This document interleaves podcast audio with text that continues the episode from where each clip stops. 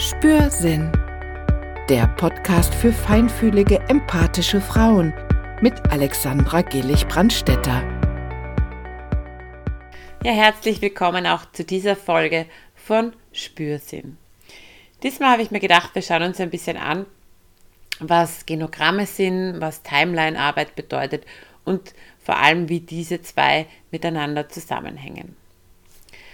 Ja, was ist ein Genogramm? Ein Genogramm ist eine bildliche Darstellung der familiären Beziehungen und Strukturen meist über mehrere Generationen hinweg. Es gibt so diese klassischen Familiengenogramme, es gibt Genogramme, die für medizinische Zwecke erstellt werden, es gibt emotionale Diagramme, wo man wirklich die äh, Emotionen darstellt, es gibt Beziehungsgenogramme, ja, es gibt alles Mögliche. Es gibt natürlich einen großen Unterschied zwischen fachmännisch erstellten Genogrammen und Genogrammen, die jetzt rein dazu dienen, dass du dir selbst einmal einen Überblick verschaffst, ähm, welche Verstrickungen vielleicht da möglich sind oder wo manche Muster herkommen. Und ich möchte mal hauptsächlich also auf das eingehen, was du selbst für dich erstellen kannst. Was braucht, um so ein Genogramm erstellen zu können? In erster Linie mal eine gute Vorbereitung. Das heißt, wirklich mit, seinen, äh, mit seiner Familie, mit seiner Herkunftsfamilie zu sprechen und sich so viele Informationen wie möglich einzuholen. Das beinhaltet den Namen der Verwandten, Geburtsdaten, Todesraten, Eheschließungen, Scheidungen, Beziehungen, Kinder. Und hier auch ganz wichtig in einem Genogramm werden auch Sternenkinder eingetragen oder früh verstorbene Kinder. Aber du kannst auch andere wichtige Ereignisse, die vielleicht für dein Genogramm, für deine Geschichte oder für das, was du dir äh, von deinem Genogramm jetzt als, als Ziel gesetzt hast, wichtige Informationen geben. Um ein Genogramm, also möglichst viele Informationen auf, ein, auf einem Genogramm festzuhalten oder festhalten zu können, ist es ganz wichtig, sich Symbole festzulegen. Es ist so, dass es äh, für fachmännische Genogramme ganz spezielle und spezifische ähm, Symbole gibt, um diverse Sachen darzustellen. Du kannst dir das gerne im Internet anschauen und einige einfache kannst du sicher gut verwenden. Äh, zu kompliziert soll es ja nicht werden, weil du dich ja selber auskennen solltest. Also entweder nimmst du nur ein paar einfache und schreibst den Rest handschriftlich dazu oder du machst so eine richtige Legende irgendwo, wo du wirklich jedes Zeichen, was du vergibst, auch unten beschreibst, dass man das auch schneller verstehen und sehen kann, was es bedeutet. Also es gibt einerseits Symbole und andererseits wieder Linien. Die Linien sind für diese Beziehungen untereinander oder wo man sieht, welche Kinder aus welcher Beziehung stammen.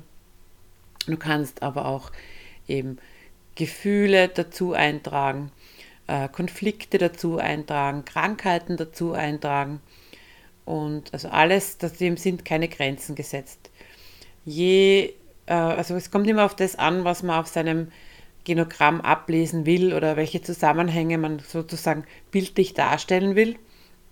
Also wenn es jetzt um emotionale Verstrickungen zum Beispiel geht, wirst du natürlich mehr, äh, also mehr Wert darauf legen, äh, solche Beziehungen und Gefühle einzuzeichnen. Wenn es jetzt um Krankheiten zum Beispiel geht, wirst du vielleicht ein größeres Augenmerk darauf legen, welche Krankheiten bei wem vorherrschend waren. Das Schöne an, an der Vorbereitung von so einem Genogramm ist, dass äh, von den Familienmitgliedern manche sich sehr erfreut zeigen, wenn sie ein bisschen erzählen können und man kommt dann oft äh, auf Familiengeheimnisse, sage ich jetzt mal drauf, oder irgendwelche Sachen, die man noch gar nicht gewusst hat. Es ist auf jeden Fall eine sehr interessante Tätigkeit, solche Vorbereitung, solche Informationen einzuholen und sich das dann zu erstellen. Wenn du die ganzen Informationen hast und Symbole für dich festgelegt hast, dann geht es darum, dir so einen Startpunkt zu wählen und dann alles einzuzeichnen bzw. handschriftlich so Informationen dazu zu schreiben. Und was hast du jetzt davon? ja, du könntest jetzt mit so einem Genogramm zum Beispiel Verstrickungen bemerken, du könntest Muster bemerken, also zum Beispiel irgendein ein Kind von dir hat ein bestimmtes Muster und du kommst jetzt beim Genogramm zeichnen darauf, dass das in der, in der zweiten Generation auch wer genau das gleiche Muster hatte. Solche Sachen, Verstrickungen, auch Beziehungen werden ganz klar oder die wird zum Beispiel klar, dass von einem Sternenkind oder einem früh verstorbenen Kind, dass da jetzt irgendeine Verstrickung daraus war oder dass der irgendwie bis jetzt nicht so, so präsent war in deinen Erinnerungen oder in, deinen, in den Auswirkungen, die der Tod vielleicht auf die Eltern des Kindes gehabt hat und was damit dann wieder für einen Einfluss auf andere vorherrschend war. Sehr interessant finde ich auch die ähm, Auswirkungen von Traumata, auch von früheren Generationen. Da gibt es auch wahnsinnig viel Literatur darüber. Äh, man kann die Beziehungsfähigkeiten zum Teil ablesen. Man kann Organzusammenhänge im Genogramm ablesen, das finde ich auch ganz spannend. Das ist zum Beispiel Traurigkeit und Melancholie, die äh, werden mit der Lunge in Verbindung gebracht, Freude natürlich mit dem Herz, wie könnte es anders sein? So wie in Buch Liebe Herzen auch schon erwähnt, das Broken Heart Syndrom zum Beispiel. Bei Ärger wiederum ist es die Leber, die damit in Verbindung gebracht wird.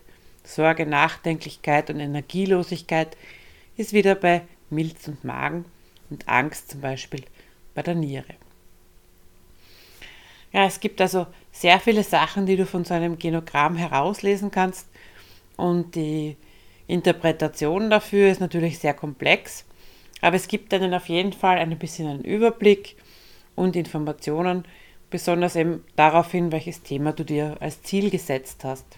Man kann jetzt also sagen, du kannst ein Genogramm für dich erstellen, einfach zu um zu reflektieren oder wirklich deine eigenen Muster mit den Mustern der Familienmitglieder zu vergleichen. Vielleicht kannst du auch emotionale Reaktionen sehen. Du kannst vielleicht Verbindungen herstellen zur Gegenwart von einem gewissen Verhalten. Du kannst dir vielleicht äh, bemerken, dass du irgendwelche Ressourcen oder Stärken von anderen Familienmitgliedern hast. Und es ist sehr, sehr spannend, ähm, wenn man dann mal anfängt, auf was man da so alles draufkommen kann. Wenn du so irgendein Muster oder eine Verstrickung entdeckst, dann kannst du dir dann in der Folge Gedanken darüber machen, wie du das vielleicht lösen kannst. Und ja, ich wünsche dir da auf jeden Fall viel Spaß dabei, wenn du das ausprobieren willst. Auch die Timeline-Arbeit basiert auf der Idee einer wirklich bildlichen Darstellung der Zeitachse. Und das hat damit zu tun, dass Menschen ihre Lebenserfahrung innerlich in Form dieser mentalen Zeitachse der Linie organisieren und repräsentieren. Das heißt, wie wir uns erinnern, hat auch eine gewisse Form zu einer Achse. Und jetzt geht es in der Timeline-Arbeit oder Zeitachsenarbeit darum, diese äh, gedachte mentale Linie visuell darzustellen, um besser damit arbeiten zu können. Das ist eine Methode, die wird in verschiedenen therapeutischen Ansätzen und persönlichkeitsentwickelnden Praktiken, Praktiken Entschuldigung, verwendet.